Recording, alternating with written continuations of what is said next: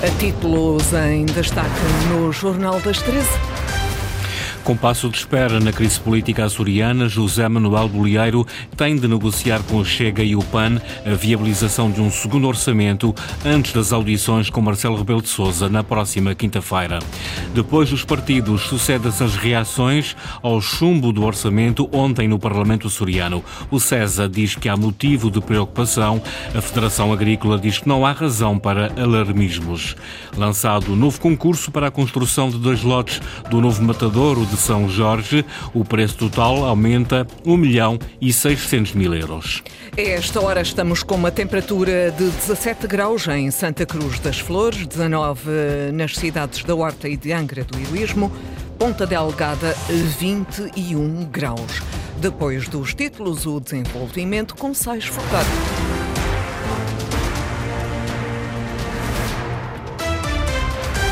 Impasse na crise política açoriana depois do chumbo do orçamento ontem no Parlamento Regional. Está nas mãos de Marcelo Rebelo de Sousa o desfecho desta crise. O Presidente da República chamou os partidos a Belém na próxima quinta-feira. Depois das audições, decidirá se convoca eleições legislativas antecipadas nos Açores ou se dará oportunidade a José Manuel Bolieiro de apresentar um segundo orçamento com garantias de ser aprovado. Só há dois partidos dispostos a negociar nesse sentido com o governo de coligação. Pedro Moreira. E os partidos são Chega e PAN. José Manuel Bolieiro tem uma semana para se apresentar em Lisboa com argumentos que assegurem que um segundo orçamento pode ser aprovado. Agora que Iniciativa Liberal e partidos da coligação estão em definitivo afastados, PSD, PP e PPM só podem contar com o compromisso do Chega e do PAN. E são necessários os dois. Após o chumbo de ontem, ambos os partidos que se abstiveram confirmam a disponibilidade para negociar, mas não garantem para já qualquer viabilização do novo documento.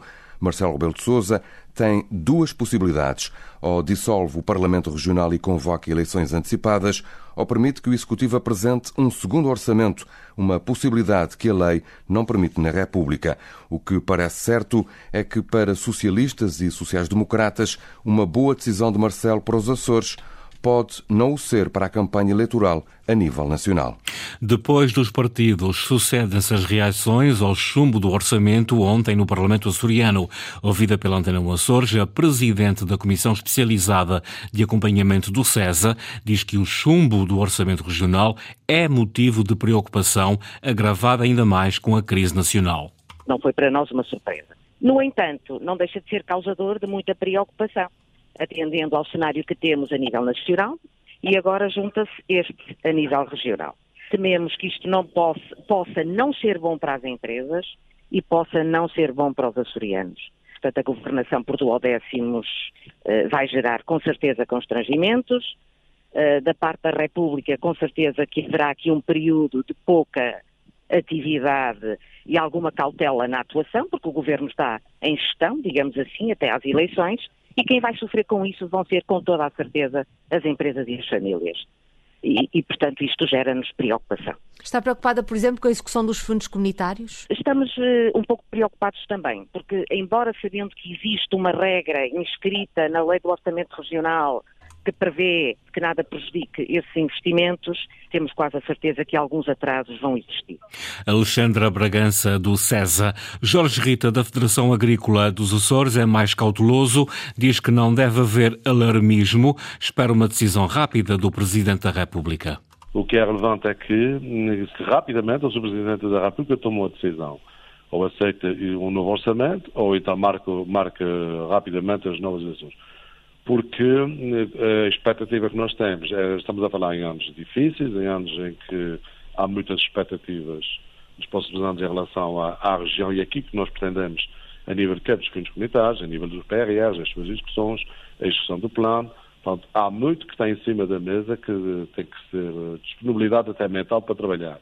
Também é bom que se diga, quer a nível dos apoios da União Europeia, todos eles estão salvaguardados, isso não é, não é um problema. A questão é também governar sem planos e orçamentos falta depois alguma previsibilidade de como é que as coisas serão feitas. Reações ao chumbo do plano de orçamento da região para 2024. Matadouro de São Jorge vai novamente a concurso e com um novo preço. Apesar de ter havido 10 empresas concorrentes, dois dos quatro lotes a concurso não ficaram preenchidos, isto porque as propostas estavam acima do preço base. Com estas alterações, a obra acaba de passar de 10,9 milhões de euros para 12 milhões e meio explica o secretário da Agricultura, António Ventura.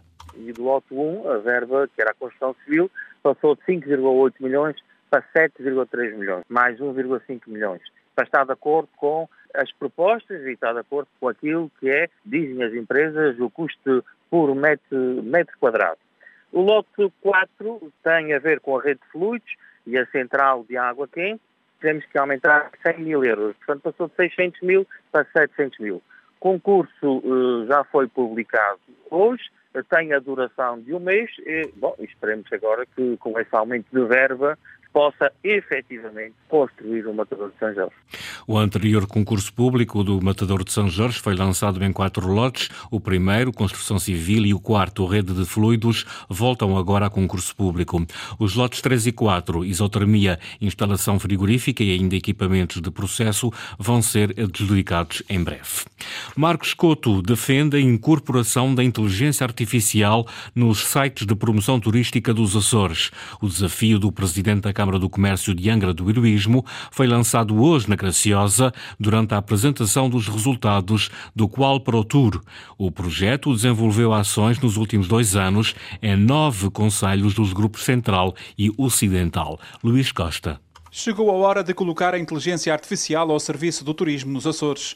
O presidente da Câmara do Comércio de Angra do Heroísmo justifica com exemplos. Tenho três horas na Ilha Terceira só e quero saber o que é que posso ver. E rapidamente o site responde e diz: Veja, em três horas isto, isto, isto, consoante os gostos. Consoante... Portanto, colocar a inteligência artificial ao serviço do, do, do turismo. Esse é o nosso grande próximo objetivo. O desafio de Marcos Couto surgiu na apresentação dos resultados do Qual Pro Tour, um projeto financiado pelo PO 2020 que esteve em vigor de março de 2021 a novembro de 2023. Em nove conselhos dos grupos Central e Ocidental, realizaram-se guias, brochuras, roteiros, portais digitais, workshops e outros eventos. E todas as vozes que se levantaram nos Açores contra aquilo a que se chamaram de um tratamento diferenciado uh, eram injustas e nada mais querem fazer do que esconder as incapacidades de outras pessoas. Portanto, o trabalho é um trabalho uh, de enorme qualidade que vai ajudar uh, a qualificar a oferta destas sete ilhas. O presidente António Reis ficou satisfeito com a promoção que o Quaprotur deu ao município graciosense. A promoção de, do nosso Conselho tem que ser uma promoção muito bem pensada e também apoiada por quem tem experiência neste, neste ramo de atividade. Portanto, e a Câmara de Comércio já deu provas por mais do que uma vez que tem esta atenção especial para com a Graciosa e desde logo agradeço por isso. E os resultados são bons, portanto começam a aparecer agora realmente o trabalho que tem sido feito ao longo destes últimos meses. O projeto terminou, mas a Câmara do Comércio reconhece que é necessário continuar a trabalhar na qualificação interna da oferta turística. Começa hoje e vai até 30 de novembro a operação da Polícia de Segurança Pública contra a violência doméstica. Chama-se A Violência Fica à Porta.